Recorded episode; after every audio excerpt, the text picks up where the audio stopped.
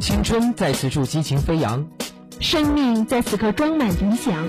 运动的你，奔驰的我，这里是五体之声。五体之声。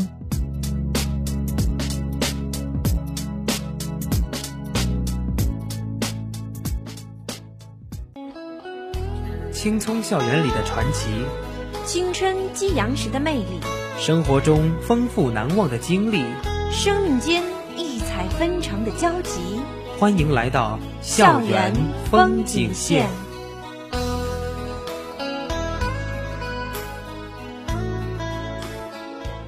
关注你我，关注我们的身边。Hello，大家好，欢迎收听每周五中午与大家如期相约的校园风景线。我是冯思阳。大家好，我是张琪。新的一学期，学校里面有着许多的变化，也有许多的改变。那么就跟随着我们一起进入校园瞭望台，一起去看看我们学校有哪些新的变化。好吧，那么新学期说学习的事情可能会让大家觉得很扫兴。那么我们第一个就来说一下食堂吧。去年闹得沸沸扬扬的这个食堂电梯事件，大家可能都也知道，就是食堂建了一个直接从一楼到三楼的电梯。那么今年这个电梯是真正的派上用场了。那就是咱们学校装修了我们的奥新苑三楼，把它变成了一个吃货的天堂。那么咱们的奥新苑三楼呢，是一个全新的美食城，相对于一楼和二楼，就餐环境有较大的提升，并且它的菜种品类也汇聚了东南西北各种各样的风味，相信小伙伴们一定是非常期待的。不仅如此，我们三楼的食堂为了吸引我们去三楼就餐呀，它还是搞了一个促销的活动，那就是这周的周一它打六折，周二打七折，周三打八折。虽然今天已经周五了，没有这个折扣活动了，但是我觉得它的火热程度还是依旧没有减少。特别是这几天呐，新生也陆续的到了学校开始军训，他们吃饭的点都要去食堂。嗯，由于好奇心还有一些新鲜感在作祟，所以他们也都去三楼去进行觅食。这个场面也是非。非常火爆。这几天我去三楼的时候，也是发现人满为患，根本都挤不进去，连食堂大妈大叔他们在卖什么我都看不清楚。嗯，是的，咱们的新生也是到校了，军训也是严谨的开始了。他们的军训时间呢是九月十四号到九月二十九号，并且有一个不好的消息要告诉各位新生，那就是你们的中秋节不放假哦。并且啊，这个军训期间的请假是非常严格，也是非常麻烦的，嗯，就是要层层上报嘛，从军训的教官到辅导员，再到武装部。所以说，身为一个学长，我给大家的建议就是尽量不要请假。要请假也是去点名了，再给教官请假，让教官让你在操场边休息一下，就不要弄那种完全不去的请假，因为这个请假真的很麻烦。说到军训，五体之家微博呀还搞了一个小活动，那就是拍下新生拍下军训的一瞬间或者美好的场面，然后发给五体之家。这样的话还可以有一个抽奖的活动，大家可以踊跃的参与。好了，那么说完了新生还有新生食堂，咱们现在来叙叙旧吧。说到旧事，那就是去年的期末考试还有四六级的成绩，大家都查了吗？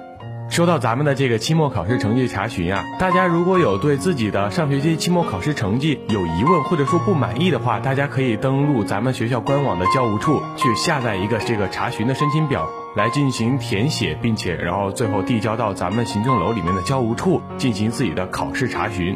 不仅如此，还有一些粗心大意的同学呀，去年的评教活动还没有做，今年也是可以补评教的。大家一定要去抓紧时间了，因为听说好像不评教师的话，你的这一门的成绩是没有的。嗯，对，并且这个补评的时间是有限制的，是从九月五号到九月十八号，大家赶紧没评的抓紧喽。没错，今天就是最后一天了。好了，那么查了期末成绩，四六级的成绩大家都查了吗？可能我们刚才说完了一些开心的新食堂呀，还有新军训，现在终于要面对现实了，大家还是去查一下吧。嗯，我听有一个学长说，每次这个时候他都会因为找不到这个准考证而不知道成绩。不管怎么说，上一个学期的四六级考试是已经结束了的。那么，不管是你没有考过，还是你考过了四级，正准备考六级，这个星期是可以开始报名了的。报名的截止时间是九月二十号的晚上十点。报名的流程跟以前一样，是登录这个教务在线进行报名，输入身份证号、还有年级、还有上传照片就可以了。还有一件事情就是，大家还记不记得去年我们在播报报名四六级的时候说的一个小警告？那就是今年报了，如果没去考的话，那么下一次的考试你是不能参加的。很遗憾，还是有这样的同学。所以说，大家可以去找辅导员查一下这个名单，看看你自己有没有缺考。缺考了的话，今年你是没有资格报考的。哎呀，说了这么多让同学伤心的事情，咱们就来说一个最近我们学校要举办的一个活动吧。这个活动呢，就是二零一五年武汉体育学院营销策划大赛报名通知。以前回家的时候呢，经常就有爸妈的好朋友问我说：“哎，你家孩子哪个学校的呀？”我说：“我是武汉体育学院的。”哦，你孩子是学体育的呀？我说：“不不，阿姨，我是学传媒的。”啊，可能大家这些不是学体育的学生，在自己的亲戚或者说爸妈的朋友问的时候，就有一点点这么小尴尬。其实你可以明确的告诉他们，咱们武汉体育学院是人才辈出的，各种人才都有。这不，营销策划大赛的这个报名通知又出来了。我相信我们学校有很多小伙伴们对着这个营销策划，甚至是创业这方面有着很大的兴趣。对这个东西有兴趣的同学，可以具体的了解一下，并且这个报名截止的时间也是今天星期五。咱们学校不仅仅是足球、篮球这些体育比赛搞得非常火热，近几年呐，这种营销的比赛，还有一些炒股的比赛，也是陆续的展开。这也是号召我们同学们要多方面发展，不一定就像冯思阳所说的，哎呀，我是武汉体育学院的，所以我是学体育的。多方面全面发展才是当今大学生我们每一个人必须做的事情。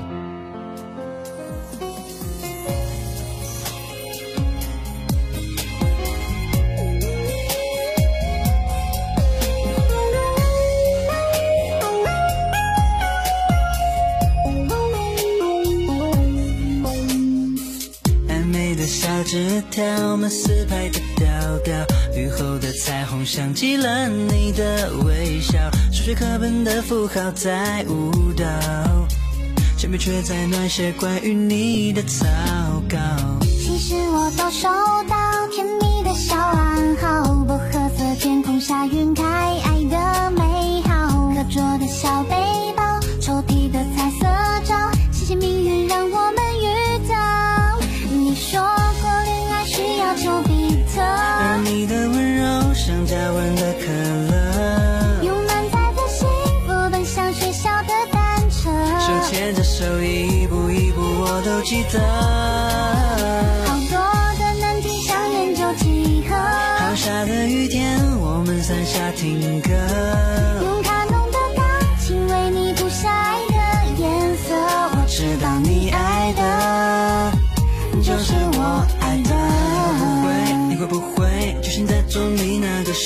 但偏偏风渐渐把你吹到我身边。很久很久前对自己说陪你到永远。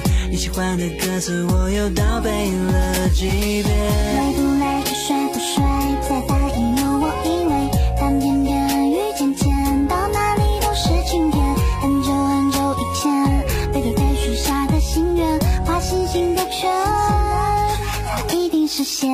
现。硬币把决定是向左还是向右走，循环着谁的歌一千遍都不够。数学课本的符号在舞蹈，铅笔却在那些关于你的草稿。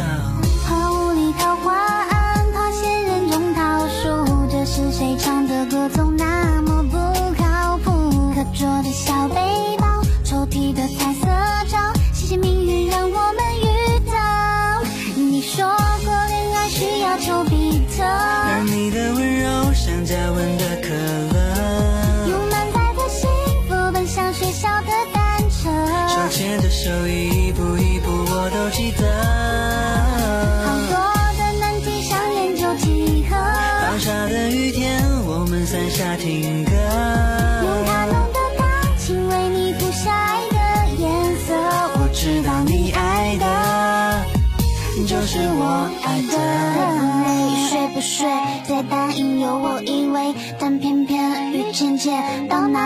是晴天。很久很久以前，背对背许下的心愿，画星星的圈。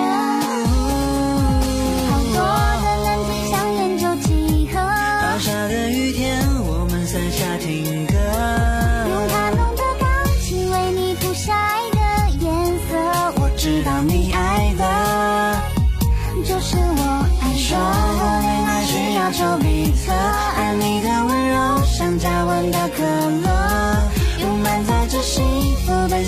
小的单车，手牵着手，一步一步我都记得。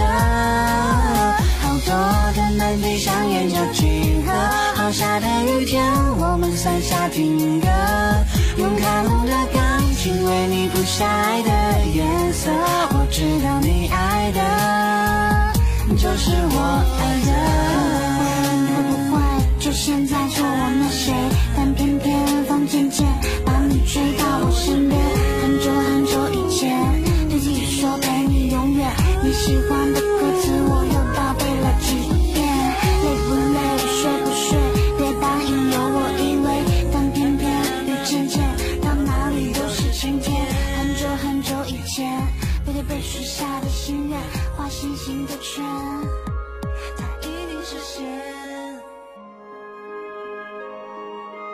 照惯例，在我们每个学期的第一期节目，都会给大家分享一篇演讲，来激励同学们。因为同学们刚从假期过来嘛，就很多都萎靡不振，不想学习。那么一篇激动人心的演讲是再好不过的了。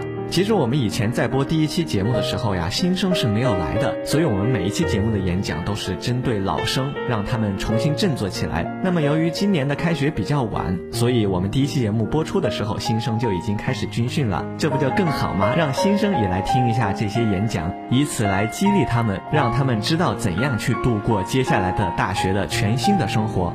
那么这篇演讲的主人公呢，是一个非常有名的培训机构的校长俞敏洪先生，在北京大学的一个演讲。他的演讲题目是《平凡的日子堆砌成伟大的人生》。可以说，北大是改变了我一生的地方，是提升了我自己的地方，使我从一个农村孩子最后走向了世界的地方。毫不夸张地说，没有北大，肯定就没有我的今天。北大给我留下了一连串美好的回忆，大概也留下了一连串的痛苦。正是在美好和痛苦中间，在挫折、挣扎和进步中间，最后找到了自我，开始为自己、为家庭、为社会能做一点点事情。学生生活是非常美好的，有很多美好的回忆。我还记得我们班有一个男生，每天都在女生的宿舍楼下拉小提琴，希望能够引起女生的注意。结果后来被女生扔了水瓶子。我还记得我自己为了吸引女生的注意，每到寒假和暑假都帮着女生扛包。后来我发现那个女生有男朋友，我就问她为什么还要让我扛包，她就说为了让自己的男朋友可以休息一下。我也记得刚进北大的时候，我不会讲普通话，全班同学第一次开班会的时候互相介绍，我站起来自我介绍了一番，结果我们班长就站起来跟我说：“俞敏洪，你能不能不要用日语讲话？”我后来用了整整一年的时间，拿着收音机在北大的树林中模仿广播台的播音，但是到今天我的普通话依旧讲得不好。个人的进步可能是一辈子的事情，在北大是我生活中的一个开始，而不是结束。有很多事情特别让人感动，比如说，我们很有幸见过朱光潜教授，在他最后的日子里，是我们班的同学每天轮流推着轮椅在北大里陪他一起散步。每当我推着轮椅的时候，我的心中就充满了对朱光潜教授的崇拜，一种神圣感油然而生。所以我在北大看出最多的领域是美学，因为他写了一本《西方美学史》，是我进大学后读的第二本书。为什么是第二本呢？因为第一本是这样来的。我进北大以后走进宿舍，我有一个同学已经在宿舍。那个同学躺在床上看一本书，叫做《第三帝国的兴亡》。所以我就问了他一句话，我就问：在大学还要读这种书吗？他把书从眼睛上拿开，看了我一眼，没有理我，继续读他的书。这一眼一直留在我心中。我知道进了北大不仅仅是来学专业的，要读大量大量的书。你才能够有资格把自己叫做北大的学生，所以我在北大读的第一本书就是《第三帝国的兴亡》，而且读了三遍。后来我就去找这个同学，我就说咱们聊聊第三帝国的兴亡吧。他却说我已经忘了。我记得自己在北大的时候有很多的苦闷，一是普通话不好，二是英语水平一塌糊涂。尽管我高考经过三年的努力到了北大，因为我落榜了两次，最后一次很意外的考进了北大。我从来没有想过北大是我能够上学的地方，但是那一年第三年考试时，我的高考分数超过了北大录取分数七分，我终于下定决心，咬牙切齿的填了北京大学四个字。我知道一定会有很多人比我分数高，我认为自己是不会被录取的。没想到北大的招生老师非常富有眼光，料到了三十年后我的今天。但是实际上，我的英语水平很差，在农村既不会听也不会说，只会背语法和单词。我们班分班的时候，五十个同学分成三个班，因为我的英语考试分数不错，就分到了 A 班。但是一个月之后，我就被调到了 C 班，C 班叫做语言语调及听力障碍班。记得我在北大的时候，到大学四年级毕业时，我的成绩依然排在全班最后几名。但是当时我已经有了一个良好的心态，我知道我在聪明上比不过我的同学，但是我有一种能力，就是持续不断的努力。所以在我们班的毕业典礼上，我说了这么一段话，到现在我的同学还能记得。当时我是这样说的：大家都获得了优异的成绩，我是我们班的落后同学，但是我想让同学们放心，我绝不放弃。你们五年干成的事情，我干十年；你们十年干成的事情，我干二十年；你们二十年干成的事，我干四十年。我对他们说，如果实在不行，我会保持心情愉快、身体健康，到八十岁以后把你们送走了，我再走。我常常跟同学们说，如果我的生命不为自己留下一些让自己热泪盈眶的日子，你的生命就是白过的。我们很多同学凭着优异的成绩进入了北大，但是北大绝不是你们学习的终点，而是你们生命的起点。我们必须为自己创造一些让自己感动的日子。我们生命的起点由不得你选择出生在富裕家庭还是贫困家庭。如果你生在贫困家庭，你不能说“老爸，给我收回去，我不想在这里待着”。但是我们生命的终点是由我们自己选择的。我们所有在座的同学过去都走得很好，已经在十八岁的年龄走到了很多中国孩子的前面去。但是到了北大，并不意味着你从此大功告成，也并不意味着你未来的路也能走好。后面的五十年、六十年，甚至一百年，你该怎么走，成为了每个同学都要思考的问题。就本人而言，我觉得要有两样东西在心中，我们就能成就自己的人生。第一样东西就是理想。我从小就有一种感觉，希望穿越地平线走向远方。我把它叫做穿越地平线的渴望。也正是因为这种强烈的渴望，使我有勇气不断的高考。当然，我生命中也有榜样。他的名字叫徐霞客，因为崇拜徐霞客，直接导致我在高考的时候地理成绩考了九十七分。也是徐霞客给我带来了穿越地平线的这种感觉，所以我也下定决心，如果徐霞客走遍了中国，我就要走遍世界。而我现在正在实现自己的这一理想，所以只要你心中有理想、有志向，同学们，你终将走向成功。你所要做到的，就是在这个过程中要有艰苦奋斗、忍受挫折和失败的能力，要不断的把自己的心胸扩大，才能够把事情做得很好。第二个东西叫良心。什么叫良心呢？就是要做好事，要做对得起自己、对得起别人的事情，要有和别人分享的姿态，要有愿意为别人服务的精神。有良心的人会从你具体的生活中间做的事情体现出来，而你所做的事情一定对你未来的生命产生影响。我来讲两个小故事，讲完我就结束我的讲话，已经占用了很长的时间了。第一个小故事是有一个企业家和我讲起的他大学时候的一个故事。他们班有一个同学家庭比较富有，每一个礼拜都会带六个苹果到学校来。宿舍里的同学以为是一人一个，结果他是自己一天吃一个。尽管苹果是他的，不给你也不能抢，但是从此同学留下一个印象，就是这个孩子太自私。后来这个企业家做成功了事情，而那个吃苹果的同学还没有取得成功，就希望加入到这个企业家的队伍里来。但后来大家一商量，就说不能让他加盟。原因很简单，因为在大学的时候他从来没有体验过分享的精神。所以说，对同学们来说，大学时代的第一个要点就是你得跟同学们分享你拥有的东西，感情、思想、财富。哪怕是一个苹果，也可以分成六瓣，大家一起吃。因为你要知道，这样做你将来能得到更多，你的付出永远不会是白白付出的。我再来讲一下我自己的故事。在北大当学生的时候，我一直比较具备为同学服务的精神。我这个人成绩不怎么样，但是我从小就热爱劳动。我希望通过勤奋的劳动来引起老师和同学的注意，所以我从小学一年级就一直打扫教室卫生。到了北大以后，我养成了一个良好的习惯，每天为宿舍打扫卫生。所以，我们宿舍从来没有排过卫生值日表。另外，我每天都拎着宿舍的水壶去给同学打水，把它当做是一种体育锻炼。大家看我打水习惯了，最后我还产生一种这样的情况：有的时候我忘了打水，同学就说：“俞敏洪，你怎么还不去打水？”但是我并不觉得打水是一件多么吃亏的事情，因为大家都是同学，互帮是理所当然的。又过了十年，到了九五年年底的时候，我的一个培训机构做到了一定的规模，我希望找到合作者，结果就跑到了美国和加拿大去寻找我的那些同学。我为了诱惑他们回来，还带了一大把美元，每天在美国非常大方的花钱，想让他们知道在中国也能赚钱。我想大概这样就能让他们回来。后来他们回来了，但是给了我一个十分意外的理由。他们说：“俞敏洪，我们回去是冲着你过去为我们打了四年的水。”他们说：“我们知道你有这样的一种精神，所以你有饭吃，肯定不会让我们喝粥。所以让我们一起回中国，共同干这个培训机构吧。所以这样，这个培训机构才能走到今天。人的一生是奋斗的一生，但是有的人一生过得很伟大，有的人一生过得很琐碎。如果我们有一个伟大的理想，有一颗善良的心，我们一定能把很多琐碎的日子堆砌起来，变成一个伟大的生命。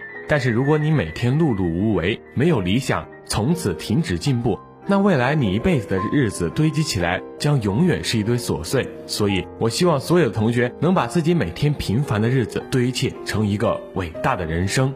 好了，那么整个演讲就是这些。我非常喜欢这一句话呀，就是有的人一生过得很伟大，有的人一生过得很琐碎。大家不要被误导了呀，这个伟大和琐碎他们是相等的，不是对立的。也就是说，这个很伟大是褒义，很琐碎也是褒义。它并不是说很琐碎就是碌碌无为，没有理想。嗯，就像最后我们所说的。平凡的日子堆砌成伟大的人生，所以说这个日子过得很琐碎，其实他也是为了自己的理想在奋斗。这个琐碎的日子是慢慢的堆砌起来的。不管怎么样，我们读了这篇文章给咱们的，不管是大二大三还是咱们的新生听，我们的目的就是希望大家听了这篇稿子之后，啊，或者说听了这篇俞敏洪的演讲，希望大家能够把自己的大学生活每一个平凡的日子都堆砌成一个美好的人生。其实，在刚读到这篇演讲稿的时候，我是非常诧异的。俞敏洪俞校长身为一个非常有名的校长呀，而且还是在北大的演讲，他的一些观点竟然的是那么的老套，都是我们小学都知道的。就比如说，要踏踏实实的做好每一件小事，不能急于求成，还有一步一个脚印啊，要从细节做起，从细节堆砌成伟大的人生之类的。但是他为什么要这样强调呢？因为这一点真的非常的重要。其实除了成就理想吧，我们生活中的每一件事都是这样，要一点一滴从小事做起。就比如说爱情呐，谈恋爱的时候也是从小事让自己觉得爱情很伟大，让自己觉得对方很爱你之类的。还有做很多事情嘛，不能急于求成。不能就说像坐火箭一样的，嗖的一下就到终点了，然后我就觉得我做好了。要从平凡的每一件小事做起，把一件大理想、大事情分割成一些小的工作，然后一点一点的去做好。这样的话，我们的每一件事情最后的进度才能成为完美的百分百。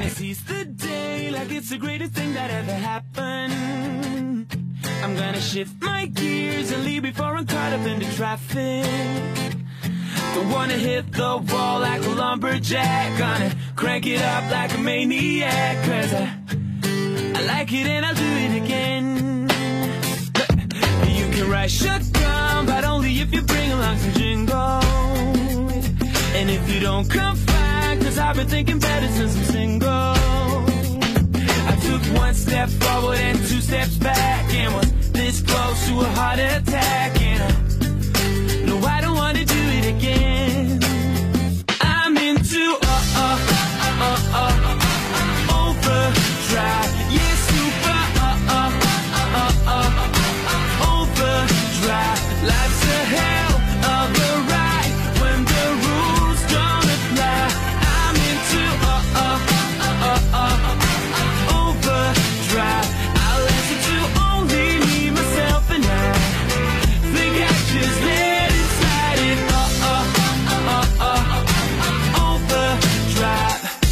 See the birds fly high and they were so spot ain't got nothing on me. I take the paycheck back, yeah they can rap but they will never own me. I took one step forward and two steps back and was this close to a heart attack and I no I don't wanna do it again.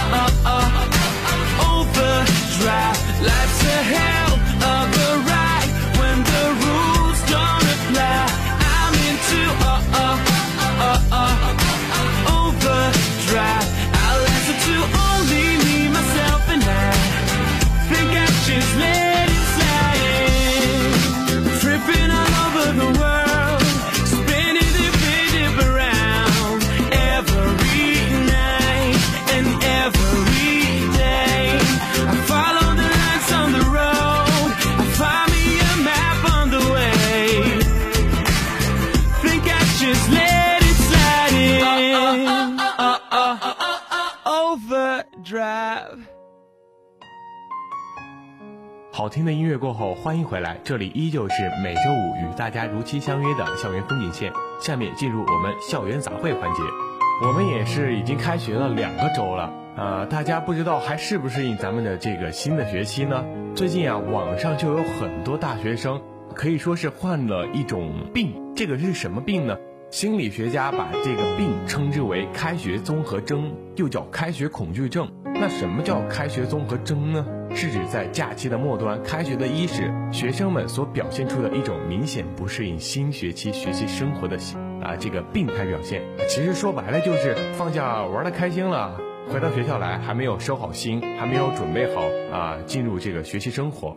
其实大家不要小看这个病，这个病的不良反应和传染性都是非常强的。因为大家每天在共同生活嘛，一起上学，一起吃饭，还有一起住宿舍，这样的话情绪是会互相影响的。有一个人他不习惯，那么所有的人都会跟着不习惯。这个开学综合征呀，又叫开学恐惧症。其实开学恐惧症，我觉得是比综合征更加恐怖的，因为是已经到了恐惧的地步了。开学综合征。嗯，说白了就是三个字，不习惯嘛。暑假的生物钟可能就是很晚睡、很晚起，然后不吃早餐呀，还有从来不看书、从来不写字，每天就对着电脑。这样的话，到了新学期突然要上课了，而且听说我们这个早操还是要继续执行，突然这样一下子，就是昨天还是放假，今天就晚点名，然后第二天就上课了，完全不给大家这样一个适应期，所以说大家很容易患上这个疾病。嗯，不知道咱们的小伙伴们有没有就是为了咱们的开学特意的倒时差？刚刚张琪也提过了，咱们在暑假的时候肯定是晚睡晚起，而到了学校我们要早起。那这个到底是早睡好呢，还是晚睡呢？网上调查显示，百分之七十点六的大学生不会因为开学而特意倒这个时差调整作息时间。只有百分之二十九点四的大学生表示会愿意为这个开学而调整作息时间。其实，面对我们的这个新的开学，有新的这个上课的这些调整，或者说新的学习生活，我们呢最好要做好迎接这个新的学习生活的准备。毕竟，咱们大学生到大学来是要搞学习的，对吧？咱们不能因为我们患有一点点的开学综合征，而导致自己的学习出现一些学习效率严重下降，或者说对什么学习都提不上兴趣，注意力也不集中的这些精神焦虑的这些现状。冯思阳呀，你刚才是说了一个调查，那就是百分之七十点六的大学生他是不会特意的倒时差，那我就想到了一个非常严重的问题。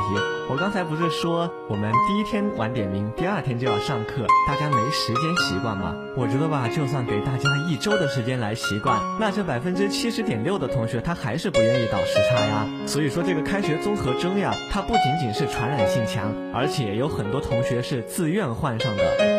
除了刚才冯思阳所说的上课爱迟到、总爱睡懒觉、打瞌睡、上课注意力不集中之外，还有一些发展的比较严重的同学啊，他们就可能会带来一些心理的问题，就比如说焦虑呀，还有神经质呀，还有抑郁等等等等，这都是非常可怕的。所以说，同学们要尽量避免得这个病吧，就算得了，也要积极的对自己进行治疗。开学综合征的这个。患上这个病的原因不仅仅是我们从暑假回到大学生活中的这种不习惯、生活规律不一样之外，还有一些经济方面。参与调查的很多大学生中，有百分之五十四的大学生表示，就是自己会在开学的时候乱花一些钱，乱买一些东西，买衣服、鞋子，买这新的物品，来给自己一个可以说是他们所说的全新的大学生活吧。其实这个跟刚才的生活作息大同小异啊，生活作息就是不会分配时间，乱花时间。那么在经济方面就体现于不会分配经济，乱花钱了。有很多大学生呀，就在刚开学的时候就要重新买一些生活用品，女生呢就要买一些化妆品呀、新衣服呀。还有一些新的一些小装饰品等等，而男生嘛，就是一些电子产品，还有嗯游戏道具啊，还有一些自行车、滑板等等等等。他们就是开学嘛，就自己很合理，这个合理是打引号的，就是很合理的觉得，哎呀，自己要重新购置一些东西，开始新的生活了。但是往往这个合理是非常不合理的。因为我们这些大学生根本不会非常合适的分配自己的金钱，往往是到了开学的时候就大肆的去花，然后到了月底成了月光族。那么说了这么多这个开学综合征的这个症状，大家会不会被自己吓到啊？啊，其实这里网上也给出了很多的这个治疗方法。比较好的治疗方法呢，就是要克制自己，并且自己安排合理的学习计划以及生活计划，给自己一个比较严谨的生活，并且不要被自己身边这些开学综合征的患者所受影响，不要被他们所带动。一定要保持好一个良好的精神面貌，一定要注意好自己的睡眠休息，因为只有等你有精神的时候，你才有信心来面对接下来的生活和生活中所带来的挑战。那么，为了预防和治疗这个开学综合征呀，我觉得最重要的两个字就是克制。首先，你要面对现实。那就是暑假真的回不来了，已经过完了。你面对的是接下来的五个月的这个学习时间，所以说千万不要逃避现实了，不要还沉浸在暑假中。再就是逼自己，逼自己早睡早起，然后恢复到上学的状态，每天上课多听一点，不要有瞌睡虫了就昏昏欲睡，像暑假一样想睡就睡。再就是花钱的时候也是这两个字克制，制定好计划，像正常的大学生活一样。嗯，要什么就买什么，每天的早中晚饭都合理的安排，不要大肆的去花这个钱，免得到了月底的时候，你自己的身体还没有习惯学习的生活，然后又没有钱花了，这是多么痛苦的一件事情啊！确实像张琪刚刚说的，不管怎么说，咱们这个新的学期已经开始了，不管是我们的老生还是新生，都要积极的投入到我们的大学新的生活当中，调整好自己的状态，只有这样才能给自己一个良好的大学生活环境。那么，由于时间关系，本期的校园风景线到这里就要和大家说再见了。播音间里，冯思阳、张琪代表我们的导播陈静，感谢大家一直以来的收听与陪伴，让我们下期再见。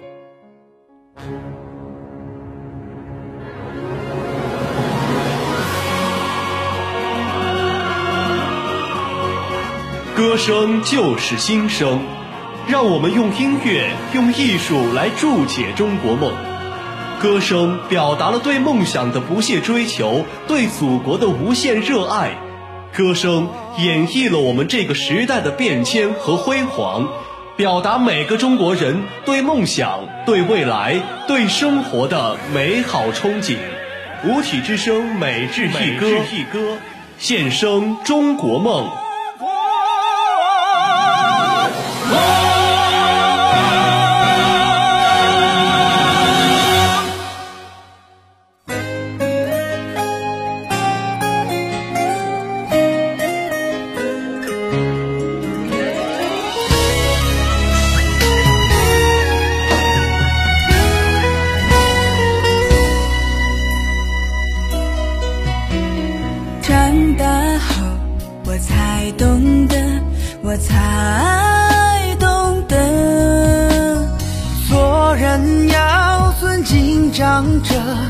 那就是笑。分享心大家做，社会换来协和，这才是现代人完美人生真正美。